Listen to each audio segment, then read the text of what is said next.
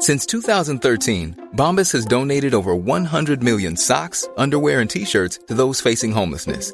If we counted those on air, this ad would last over 1,157 days. But if we counted the time it takes to make a donation possible, it would take just a few clicks. Because every time you make a purchase, Bombas donates an item to someone who needs it. Go to bombas.com slash ACAST and use code ACAST for 20% off your first purchase. That's bombas.com slash ACAST, code ACAST.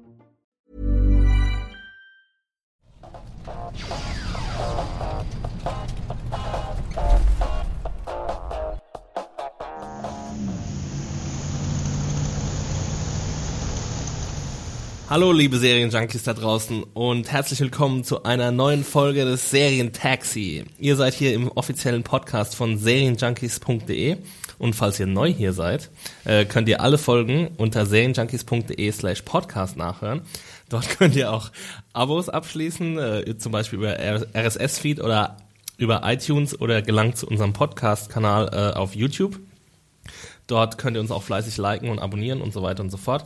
Feedback könnt ihr uns schreiben an podcast.serienjunkies.de oder unter dem Hashtag Serientaxi bei Twitter. Und äh, wir versuchen so viel wie möglich hier einzubauen.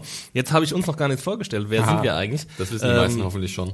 Ja, die meisten kennen unsere Stimmen wahrscheinlich schon. Äh, für die, die neu sind, ähm, ich bin der Axel und äh, mit mir im Studio ist Felix, hallo, grüßt euch. Genau, wir sind quasi die reguläre Besetzung des Serientaxi. Korrekt. Ähm, und äh, wir werden aber uns auch immer wieder neue Leute dazu holen und äh, ja, ihr kennt das ganze Prozedere.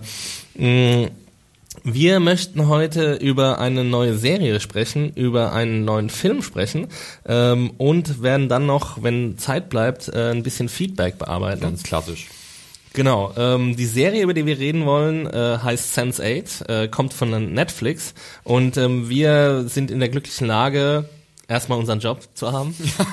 Wir sind nicht arbeitslos. ja, und den Job zu haben, den wir haben, meine ich, Richtig, meine ich genau. damit. Und, und dadurch natürlich auch an, immer an Screener zu kommen. Und wir haben äh, drei Episoden gehabt. Du hast drei gesehen, Felix. Mhm. Ich habe zwei gesehen. Und äh, ja, wir wollen euch erstmal so ein, ja, unseren ersten Eindruck schildern. Es Genau. wird natürlich auch eine schriftliche Review von mir geben am Freitag, wenn das Ganze rauskommt, am 5. Juni bei Netflix. Und ähm, ja, Felix, um was geht's denn bei Netflix? Genau. Ach, du hast bei Netflix, bei bei Netflix. Sense8. Bei Netflix geht's um Serien. es ist ein Streaming-Portal. Sense8. Genau, um was geht es bei Sense8? Du hast ja schon ganz viel gesagt. Es ist halt eine neue Netflix-Serie, ein Sci-Fi-Drama, das am 5. Juni startet, jetzt äh, diesen Freitag, wahrscheinlich, wenn das Text hier rauskommt. Ähm, und zwar ist dann alle zwölf Episoden der ersten Staffel sofort zur Verfügung. Es stammt von den beiden Wachowski-Geschwistern, Lana und Andy, die wir ja kennen von Filmen wie zum Beispiel der Matrix-Trilogie, äh, Cloud Atlas und Jupiter Ascending letztens. Äh, die haben zusammen mit äh, Babylon 5 Macher J. Michael Straczynski, Straczynski, Straczynski, ganz, ganz deutsch Straczynski. äh, diese Serie erschaffen und sich dafür dann auch ein paar fähige Regisseure mit ins Boot geholt. Zum einen Tom äh, Tikva, der ja auch schon bei Cloud Atlas mitgewirkt hat, äh, dann auch Dan Glass und auch James McTeague. McTeague ist mir aufgefallen, der hat zum Beispiel V, äh, V wie vor Vendetta, äh, V für Vendetta äh, inszeniert und da haben ja auch die Wachowskis das Drehbuch geschrieben.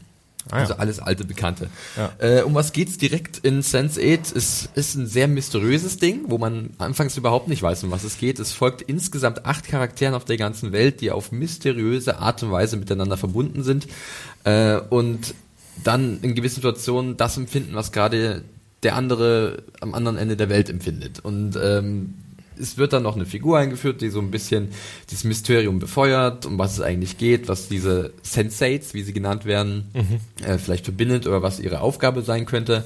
Es gibt natürlich auch im Dunkeln so eine böse Organisation, die was gegen diese Sensate machen will oder sie ausnutzen möchte. Aber es ist alles relativ kryptisch und man muss sich erstmal irgendwie reinfuchsen und äh, weniger, glaube ich, plotgetrieben, als dass es erstmal darum geht, den Charakteren beizuwohnen. Und den, Sen den Begriff Sense8 höre ich gerade zum ersten Mal, obwohl ich schon zwei Episoden geguckt Ja, habe. Also es ich kommt, glaube ich, in der Serie gar nicht vor. Ne? Ich glaube in einem Nebensatz vielleicht mal, aber es wird, sie werden halt nicht als die Sense 8 eingeführt, sondern also wie Sense und dann 8 Ja. AT, ATE, ist genau. eine Wortneuschöpfung. Richtig, genau. Äh, Ich glaube, was ich gelesen habe, ist, dass die Macher auch so gesagt haben, dass äh, Sense 8 wie eine Art zwölfteiliger Film funktionieren soll.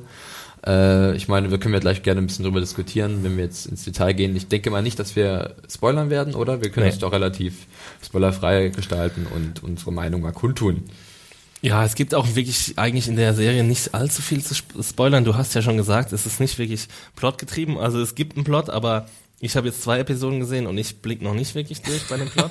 ähm, und ich weiß auch gar nicht, ob man das soll. Also vielleicht ist es soll es auch so eine sensuelle Erfahrung sein, Im wahrsten die man Sinne, mit dieser, ja. genau, im wahrsten Sinne des Wortes mit dieser, ähm, mit dieser Serie macht. Aber wie war denn dein erster Eindruck?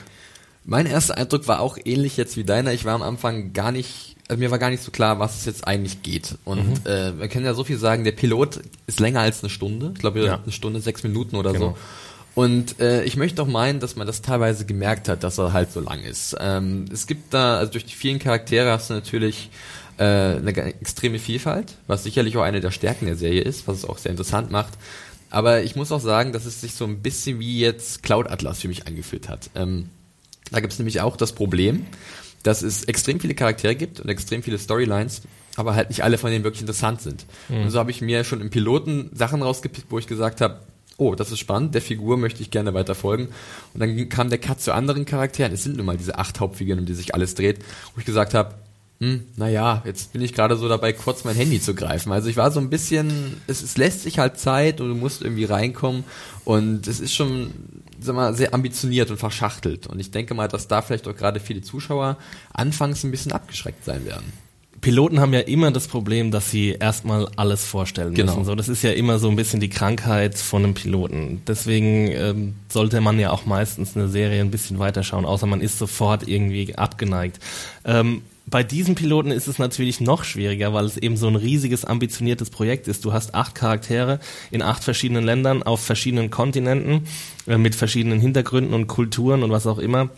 Und das sollst du jetzt in einem 5-Minuten-Segment irgendwie vorgestellt Ja. bekommen. Deswegen muss ich dir recht geben, der Pilot wirkt so ein bisschen hölzern, was aber auch daran liegt, dass die Dialoge nicht besonders ausgefeilt sind. Mhm. Also das war für mich so der, das größte, äh, die größte Schwäche am Piloten. Erstens mal, dass wir immer nur so einen kleinen Ausschnitt von dem Leben der Charaktere kriegen, was dann auch so ein bisschen klischeebehaftet war, fand ich. Würde ich auch also, sagen, ja. ähm, es gibt eine Inderin zum Beispiel und sie ist dann sehr gläubig und ähm, man, man sieht so schöne Gewänder und alles, was so ein bisschen typisch indisch ist, so ein bisschen ähm, wie so eine Art ja Broschüre, Touristenbroschüre für Indien oder so ein Imagefilm oder sowas. Ja. Ähm, und deswegen fand ich es optisch auch nicht so anspruchsvoll am Anfang, was sich in der zweiten Episode dann geändert hat.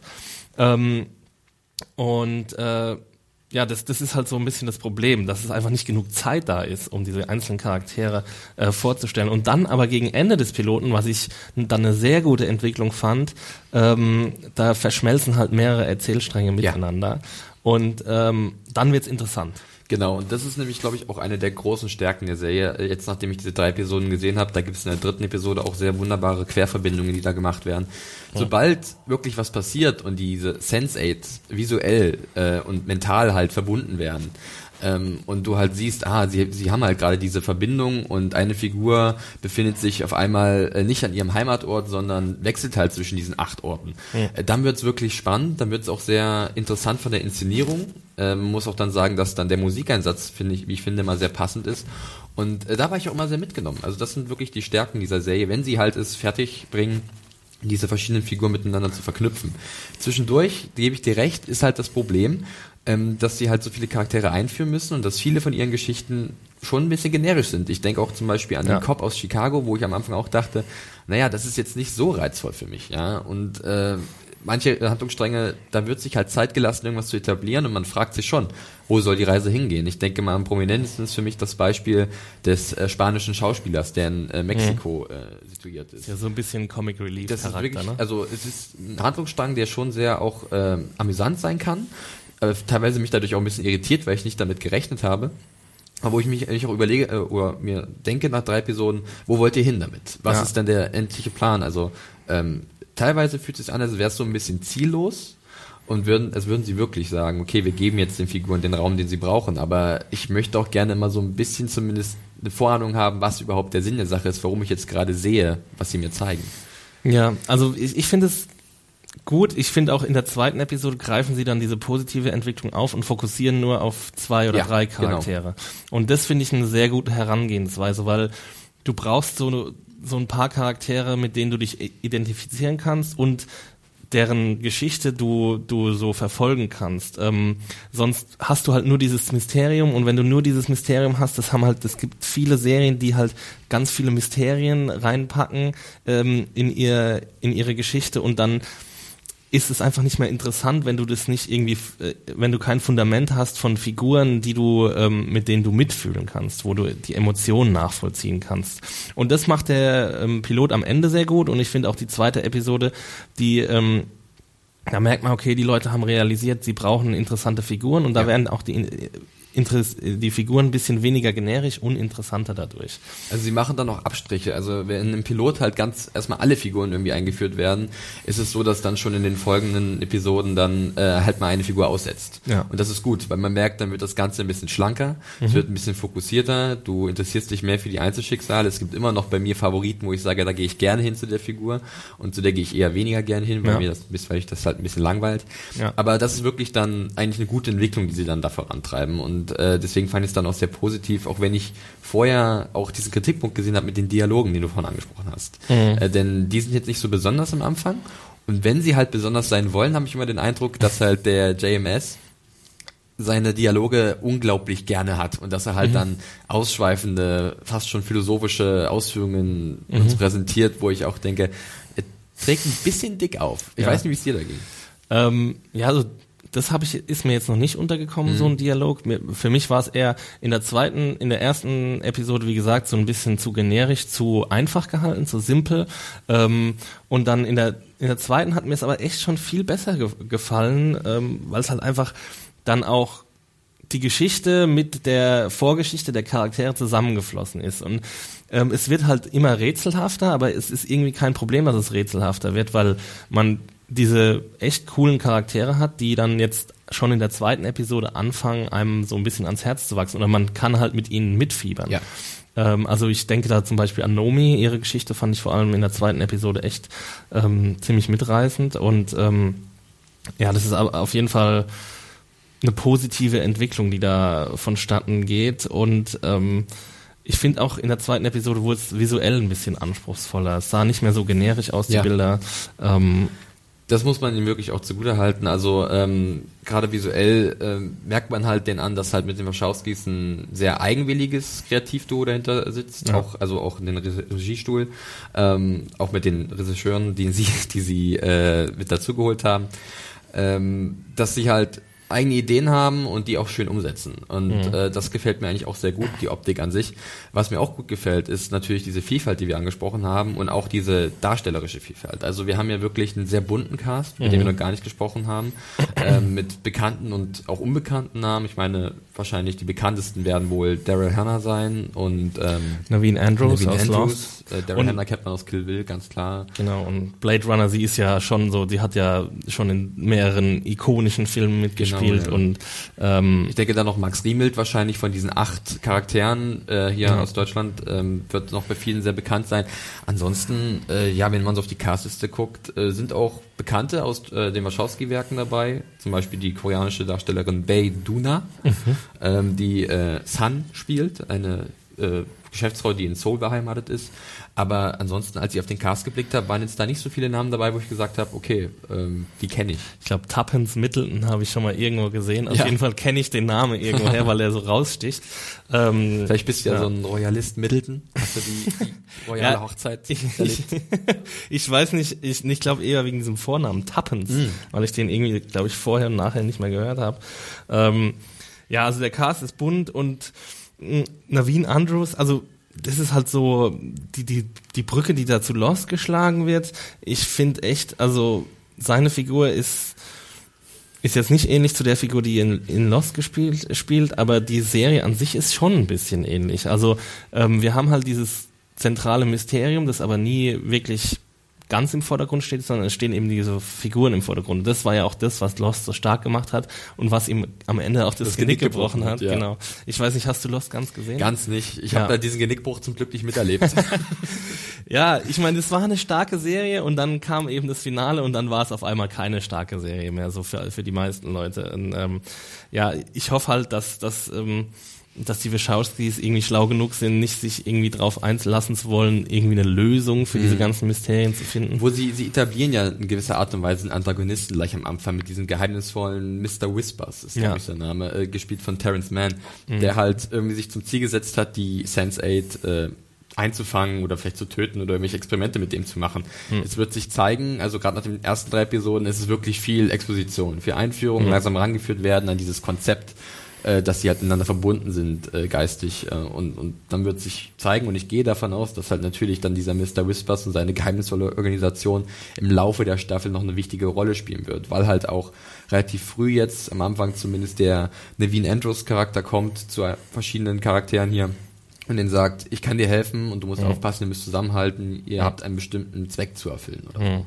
Und ich denke mal, da kommen dann die Leute auf ihre Kosten, die halt gerne antworten wollen. ja, ich zähle mich auch oft dazu, wo ich sage, ich ja. hätte gern irgendwie so ein gewisses Ziel ja. vor Augen. Es muss nicht komplett definiert sein, aber schon so ein bisschen den Sinn und Zweck der Sache, die jetzt hier passiert, finde ich immer sehr reizvoll. Auch wenn ich hier sagen muss, ähm, dass auch dieser Fokus auf den Charakteren und dass man halt ihnen die Zeit gibt, nicht uninteressant ist. Ja. Es variiert, ich habe es schon gesagt, bei manchen Figuren sage ich ja, ihr möchte ich gerne mehr sehen, bei anderen wiederum kommt schnell das Gefühl, schnell mit der Fernbedienung zur anderen wieder schalten. Ich will zurück nach Nairobi oder so. Ist ja. vielleicht Next Level bei Netflix, dass man genau. sich die Handlungsstränge selbst aussuchen kann. Richtig. Was ich aber gut finde an dieser Verbundenheit ist, dass man einfach in diese Welt geworfen wird. Also ja. man, man, man bekommt gezeigt, okay, die, die Leute sind verbunden. Ja.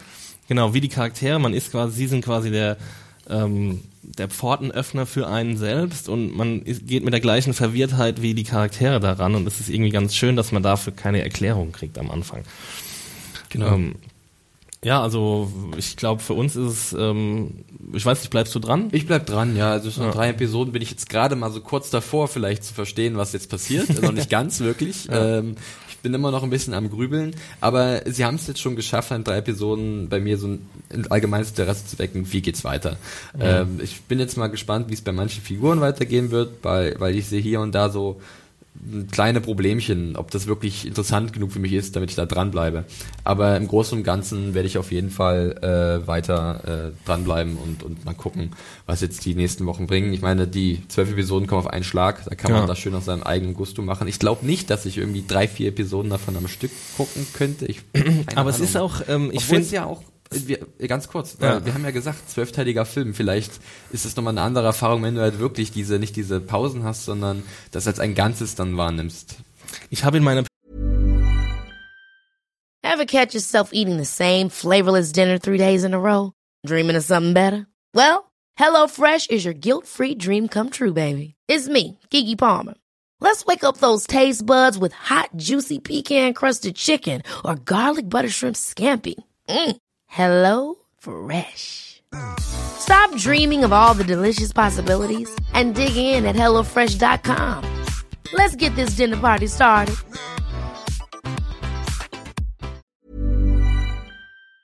Wurde auch geschrieben, dass es vielleicht die perfekte Netflix-Serie ah, okay. ist. So, weil ich glaube, wenn du eine Woche warten musst zwischen diesen Episoden, dann ist es, äh, dann hätte sie ganz anders strukturiert okay, das, sein müssen. Das stimmt wiederum, das ist ein guter Punkt. Und, ja. Äh, also ich, ich weiß nicht, ob ich selbst jetzt, also ich werde auch die Serie mit Reviews begleiten, weil ich, weil ich finde, dass, dass sich da einfach viel rausholen lässt aus diesen einzelnen Episoden.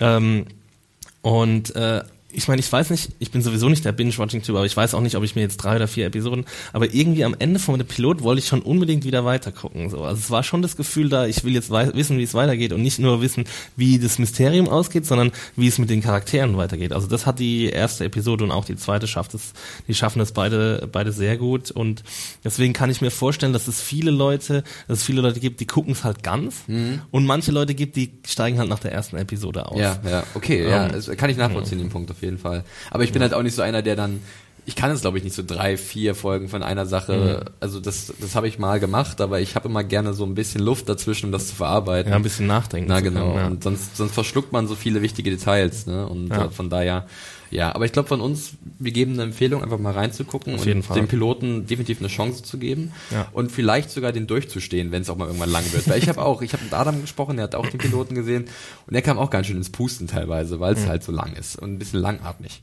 Ja, ging mir eigentlich Aber wenn man dann irgendwie so, ja. durchkommt und dann zumindest ein bisschen was für sich rausfiltert, dann kommt man vielleicht dann gut an die zweite Episode ran und dann kann sich dann schon einiges für einen erklären oder eröffnen, dass man sagt, ich bleib dran. Also es ist ein, ein sehr ambi- ambitioniertes Machwerk. Ja. Äh, es ist auch sehr äh, diverse. Wie kann man es sagen? Also die, Ja, die Wachowskis sind ja auch farbenfroh. Die Wachowskis sind ja auch für ihren sehr liberalen Geist bekannt und das Ja. sprechen sie auch hier sehr deutlich an. Das ist eigentlich auch sehr schön, wenn man das nicht so oft in TV-Produktionen sieht. Man sieht es immer öfter, mehr, man sieht's ähm, immer mehr. stimmt. und das ist natürlich eine sehr positive Entwicklung. Jetzt, wo du die Wachowskis, äh, Wachowskis gerade ansprichst, ähm, ich habe seit Matrix äh, zugegebenermaßen nichts mehr von ihm gesehen. Ich mochte den Film, aber es war jetzt nicht so das Überding für mich.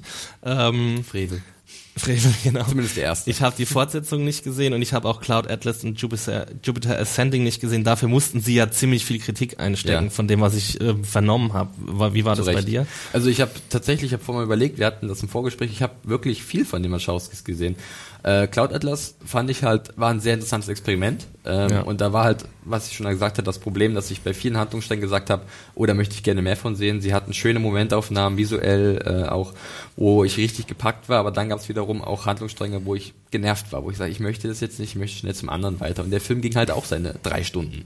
Und das merkst du auch im Kino.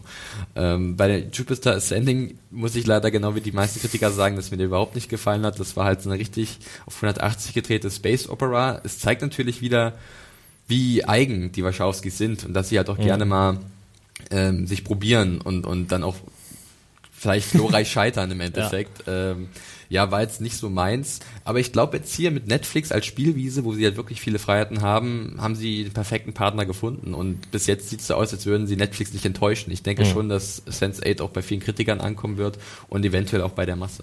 Ja, das kann ich wollte gerade sagen, also wenn sie, wenn der Cloud Atlas, der glaube ich drei Stunden geht oder so Mhm. oder noch länger, wenn das zu wenig Zeit war, dann ist es ja eigentlich perfekt, das in Serienform Eigentlich zu schon. gießen. Und ähm, ich muss noch mal kurz pluggen, ich habe äh, Daryl Hannah und Max Riemelt im Oh, Interview ja, gehabt. stimmt. Und Daryl Hannah, die hat, ähm, die hat mir erzählt, also ich habe sie wirklich gefragt, so ja, ähm, kann denn Sense8, hat Sense8 die Chance, eine große ikonische Serie zu werden, weil sie ja schon in so vielen ikonischen Serien, mit, äh, Filmen mitgespielt hat.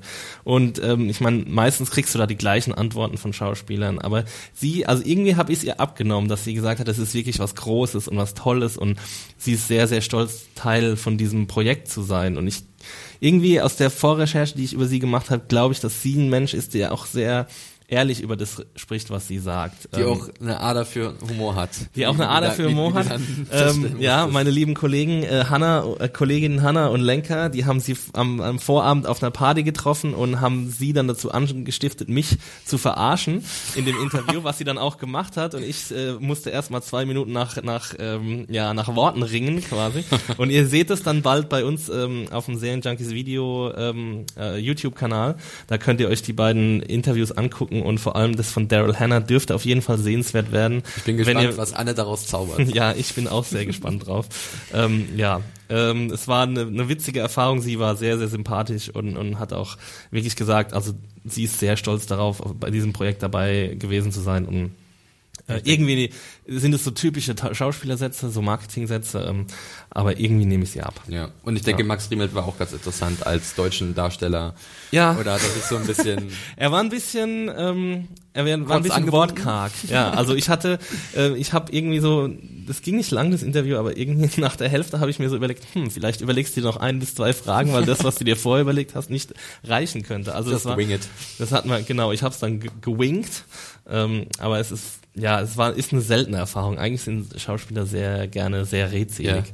Ähm, naja, aber Max Riemelt, ähm, sympathischer Typ auf jeden Fall, ziemlich down to earth, so ähm, auch ein bisschen zurückhaltend. Ähm, das hat man dann im Interview auch gemerkt. Aber schaut's euch auf jeden Fall an.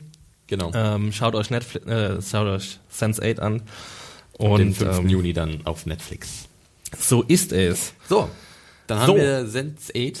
Dann haben wir Sense 8 abgesenzt. Und wir Ähm, haben noch ein bisschen Zeit. Wir haben noch ein bisschen was. Ähm, und ich, ich war äh, vor kurzem im Kino und das war wirklich ein Film, der mich nachhaltig beeindruckt hat. Und deswegen will ich den hier kurz vorstellen. Der heißt A Girl Walks Home Alone at Night, ist von Anna Lily Amin, Amirpur, sorry, das ist eine iranisch-amerikanische Regisseurin. Das ist ihr erster Langfilm. Sie hat davor einige Kurzfilme gemacht. Der hat dieser Langfilm, also ihr erster Langfilm hat auf beim Sundance Festival Premiere gefeiert und dort hat er auch relativ hohe Wellen geschlagen. Es ist ein Vampirfilm in Schwarz-Weiß und sie selbst bezeichnet den Film als iranischen Vamp- Vampir-Spaghetti-Western. und das ist es auch wirklich. Also ähm, man hat so viele Vampirfilme in den letzten zehn Jahren gesehen und es ist echt überraschend zu sehen, dass es nochmal einen neuen Spin gibt, den sie hier gefunden hat für einen Vampirfilm. Also es ist wie gesagt in Schwarz-Weiß gehalten. Sheila Van spielt eine Vampirin in einer Geisterstadt namens Bad City. Man weiß nicht genau, wo diese Stadt sein soll, in Iran oder in Amerika. Es gibt Ölfelder, es ist aber irgendwie auch sehr verlassen. Es gibt keine Polizei mehr und ähm, diese Vampirin, die treibt eben dort ihr Unwesen und lernt dann einen jungen Mann nam namens Arash kennen. Der wird gespielt von Arash Marandi. Und ähm, die beiden gehen dann so ein bisschen auf ihre Vampirabenteuer. Und es ist ein richtiger Arthouse-Film. Also es, wir haben lange Einstellungen, wir haben kaum Dialoge. Ich habe getwittert, das ist irgendwie eine Meisterklasse in Show Don't Tell. Also alles, was die Geschichte erzählen will, macht sie fast nur durch Bilder. Also sie hat wirklich ganz, ganz wenige Dialoge ähm, und es wird eine absolut grandiose Stimmung äh, erschaffen. Sie hat einen ziemlich coolen Soundtrack äh, eingebaut, die Regisseurin. Und ähm, die Kameraeinstellungen sind einfach wunderbar. Also es wird nicht mit Handkamera gearbeitet, es ist immer eine äh, ne, ne, ne statische Kamera quasi und ähm, sie, sie schafft wunderbare Bilder in diesem Schwarz-Weiß. Ähm, also es ist beinahe jede Einstellung ist so ein kleines Kunstwerk schon an sich, muss ich echt sagen. Ähm, also man kann diesen Film auch einfach nur wegen seiner Optik sehen. Es ist wirklich ein wunderbarer Film und dann hat hatte hat er wunderbare Schauspieler, eine schöne kleine Geschichte. Also ich bin immer wieder überrascht, wie es so Indie-Filme schaffen, aus so einem kleinen einfachen Setting mit wenigen Figuren einfach einen sehr sehr spannenden Film auch zu, Meistens zu wirklich, erzählen. Viele gehen ja immer sehr verkopft ran, viele Drehbuchautoren oder Filmemacher. Und man sieht ganz oft, wenn sie halt einfach mal das auf das Einfachste runterbrechen, ihre Geschichte, ähm, dass die halt mit schönen Charakteren auffüllen, wo, das, wo du auch da mitfühlst als Zuschauer, was sie eigentlich rausholen können. Äh, sie brauchen nicht irgendwas Ausgefallenes. Manchmal sind es wirklich die einfachsten Dinge, Alltagssituationen, die du halt dann nur mit guten Figuren füllen musst, damit es halt spannend ist und interessant. Ja. Und du hast ja halt diese Vampirgeschichte, aber irgendwie fühlt es sich gar nicht so richtig an wie eine Vampirgeschichte. Also ähm, es ist wirklich ein erfrischender neuer Spin darauf und ich ich lege den Film wärmstens ans Herz. Ich weiß halt nicht, ob er irgendwie noch in, in groß, also in, Robert meinte, er war auf dem Fantasy Filmfest. Er war- genau, da- glaube ich, im März oder war es im regulären Filmfest? Das weiß ich jetzt nicht mehr Ja. genau. Da müsstet ihr nochmal nachgucken. Also in Berlin läuft er jetzt noch in wenigen Kinos, aber der ist auch schon seit Ende April im Kino in Deutschland. Deswegen ist es, glaube ich, nicht ganz so einfach, den zu Berliner sehen. seid flink. Berliner seid flink. An, alle anderen guckt in eure Arthouse-Kinos, aber da noch läuft. Ähm, ansonsten kommt er auch schon bald auf DVD raus. Ich habe gelesen, glaube ich, Ende August, ich glaube 28. August. guck an. Also sind auch nur noch so, ja, knappe drei Monate und dann ist er auf DVD zu haben.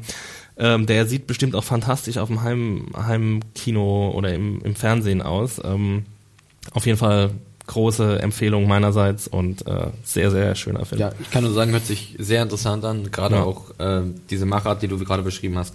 Ich denke mal, ich werde mal gucken, ob ich ihn in Berlin noch irgendwo wirklich finde oder Mach dann halt mal. mal die Blu-ray oder DVD, die dann dem, demnächst irgendwann kommt. Genau. Äh, wunderbar. Haben wir noch diesen kleinen Filmtipp und jetzt haben wir noch ganz klein wenig Zeit für etwas. machen wir noch ein bisschen Feedback. Ja, legen wir mal los ähm, mit Twitter. Und zwar, äh, da hat der Marc uns äh, angetwittert, äh, löhngard77. Der wollte sich einfach nochmal bedanken, dass wir das, äh, dass wir die Americans so ausführlich besprochen haben mit Loreen zusammen vor einigen Wochen. Äh, der hat jetzt die erste Staffel schon durch, gibt's ja auf Netflix und findet's grandios. Freut uns, äh, Marc. Äh, hoffentlich bist du nicht der Einzige, dem wir so ein bisschen was ans Herz legen konnten Ja. in dieser Serie, weil sie muss gesehen werden. Sie braucht Zuschauer. Richtig. Und jeden, jeden Einzelnen, den wir dazu überreden können, ist, Genau. ist Gold wert. Äh, Ein weiterer Tweet kam von Sakis M. Äh, at 87 Sakis. Und zwar, der hat sich mal gefragt, wie viele Stunden pro Woche wir eigentlich Serien schauen. Gute Frage, ne? Axel? Viele, das viele. kommt natürlich auch auf die Season an. Ne? Ja. Ist sie gerade mitten am Laufen oder ist so wie jetzt äh, ein bisschen, bisschen Ja, Hänger? so einen richtigen Unterschied spüre ich momentan ehrlich gesagt nicht. Also so, immer eine- was, ne? so einen richtigen Sommer, so ein richtiges Sommerlach gibt's eigentlich auch gar nicht mehr. Ähm, aber ja, also weiß nicht, bei der Arbeit mehrere Stunden, zwei, drei Stunden und dann dann zu Hause meistens noch zwei, Ja, drei Stunden. Also es sind schon Ich denke mal, zu Hochzeiten, wenn halt die normale äh, Vorseason läuft, dann sind es bestimmt 15 bis 20 Serien, die man verfolgt in der Woche. Ja. Ne? Und das kann man ja dann hochrechnen, äh, wie viel das dann ist. äh, und es wird ja immer mehr. Und äh, es gibt ja mal, gab ja mal die Sommerpause, die gibt's ja. Ja. auch nicht mehr wirklich. Äh, denn jetzt kommt natürlich Netflix mit seinen Produktionen. Ich meine, jetzt geht Sense8 los, Orange is the New Black startet nächste Woche. Äh, Detective. man hat genug Sachen, die man nachholen will, also man füllt sich sein Programm. Und dann kommt man auf eine beachtliche Zahl, also schon im höheren Bereich, möchte ich mal. sind eher 20 als 15 Stunden die Woche. Ja, Und ja. dann auch eher noch mehr. Ja, ja, aber wir- deswegen sind wir Serienjunkies und deswegen arbeiten wir bei Serienjunkies. Und ich meine, wir können, momentan leben wir in einer absolut grandiosen Zeit dafür. Das wird vielleicht irgendwann mal wieder anders sein, aber solange ähm, es so viele gute Serien gibt, ähm, ja, solange ähm, sollte man sie auch schauen. Genau. So, dann noch ein schneller Hinweis, und zwar haben wir das ja schon im Game of Thrones Podcast angesprochen. Wir sind ja am 21.06. Äh, in Hamburg beim, beim Harbourfront Festival, äh, bei diesem Literaturfestival, wo auch George R. R. Martin sein wird. Und wir wurden da angeschrieben von dem Oliver, ob wir nicht vielleicht mal sowas wie ein Community-Treffen da machen wollen. Und die Hanna hat da auch schon ihm geantwortet. Und wir sind so ein bisschen überlegen und haben letztes Mal aufgerufen im Game of Thrones Podcast, äh, dass ihr euch melden sollt, wenn ihr auch Lust drauf habt. Möchte ich gerne noch mal jetzt den Hinweis hier geben. Wir haben, äh, denke ich mal, schon Lust drauf. Und wenn sich da genug Leute finden lassen, dann kann man sicherlich am Abend noch gemeinsam sich hinsetzen, eine Apfelschorle trinken. Klar, äh, nur Apfelschorle. und ein bisschen über Serien quatschen. Ja, wir sind ja nicht umsonst da. Äh, vielleicht ist jemand bei dem Festival. Schreibt uns, ob ihr Lust und Interesse habt.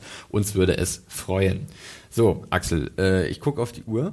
Sind wir schon Wir wieder. sind schon wieder drüber. Wir Ja. hätten noch ein bisschen mehr Feedback, aber wir sagen es jede Woche. Keine Sorge, wir werden das nicht vergessen. Ja. Oder willst du noch lieber die eine kleine Komm, die wir, haben? wir machen noch Lexi, weil, weil äh, Lexi hat beharrlich uns, uns geschrieben ähm, und deswegen wollen wir das jetzt auch mal äh, be belohnen und Ja. würdigen. Ähm, Finde ich gut. und äh, ja, Lexi schreibt uns eine E-Mail und zwar Hallo liebes Serienjunkies-Team. Vielleicht könnt ihr in eurer, einer eurer nächsten Ausgaben des Serientaxi einmal ein paar Worte über die Sky-Serien 100 Code, Fortitude ähm, und Gomorra verlieren. Diese Sky-Produktionen kommen bei euch im Vergleich zu Netflix-Serien leider ein bisschen zu kurz.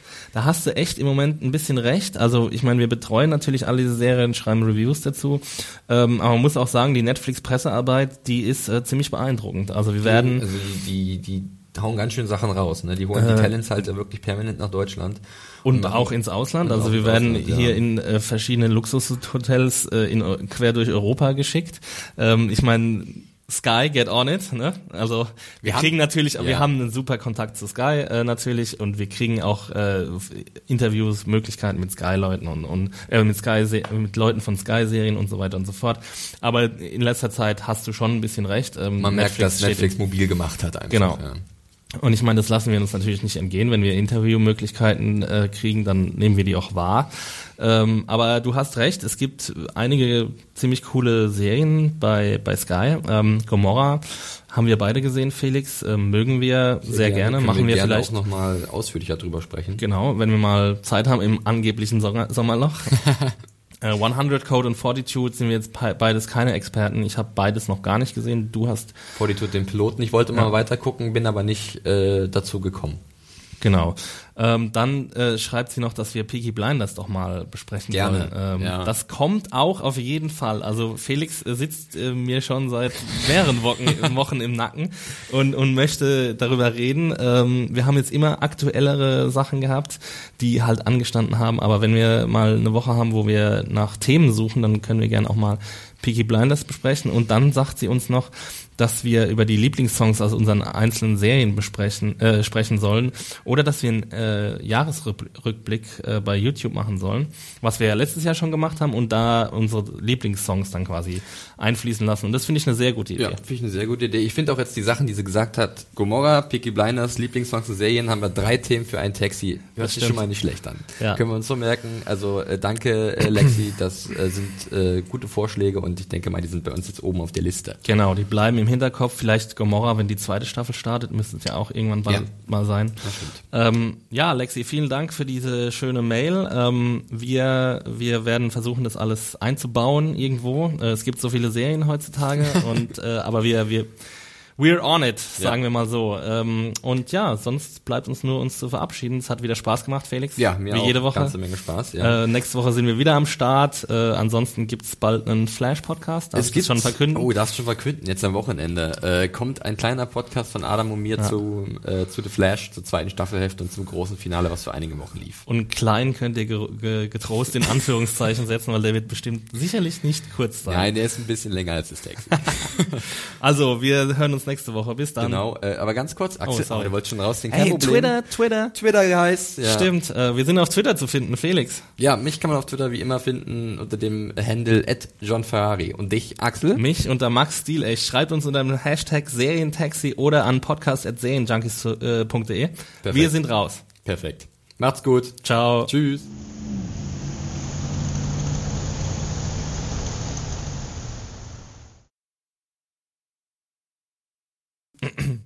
Dass ich mal winken muss, wenn ich sage, mach's gut. Das ist super geil. krass. Das ist dieses mach's gut, als wäre ich vor Kamera. Super seltsam. Sehr geile Wir Aktion. brauchen hier eine Kamera. Wir brauchen hier eine Kamera. Mach's gut. Mach's gut. Mach's gut, Server. Bis nächste Bye Woche. bye Server, du bist noch was.